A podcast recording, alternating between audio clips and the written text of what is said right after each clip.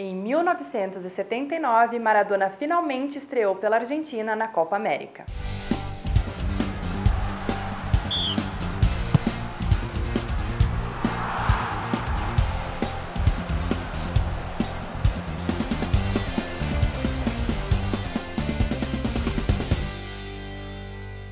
Nos mesmos moldes da edição anterior, a 31ª edição da Copa América contou com todas as 10 seleções da Comembol. Sem sede fixa, as partidas foram disputadas em ida e volta. Teve uma briga boa no grupo do Brasil, que ainda contava com as seleções da Venezuela e da Argentina. A Argentina, inclusive, estreava na competição seu maior jogador, Diego Maradona, que na época tinha apenas 19 anos.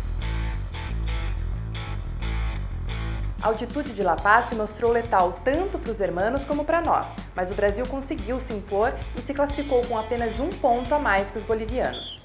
Infelizmente, mesmo com uma seleção estrelada com nomes como Leão, Júnior, Falcão, Roberto Dinamite, Zico, Sócrates e muitos outros, o Brasil não conseguiu superar o Paraguai nas semifinais.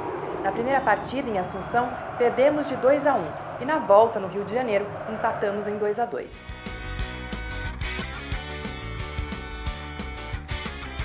Paraguaios conseguiram conquistar a competição após ter que fazer uma partida extra para desempatar. Esse foi o segundo caneco levantado por eles. Aliás, 1979 foi sem dúvida alguma um dos melhores anos da história do futebol paraguaio. Além desse título continental, o Clube Olímpia foi campeão da Libertadores e do Mundial.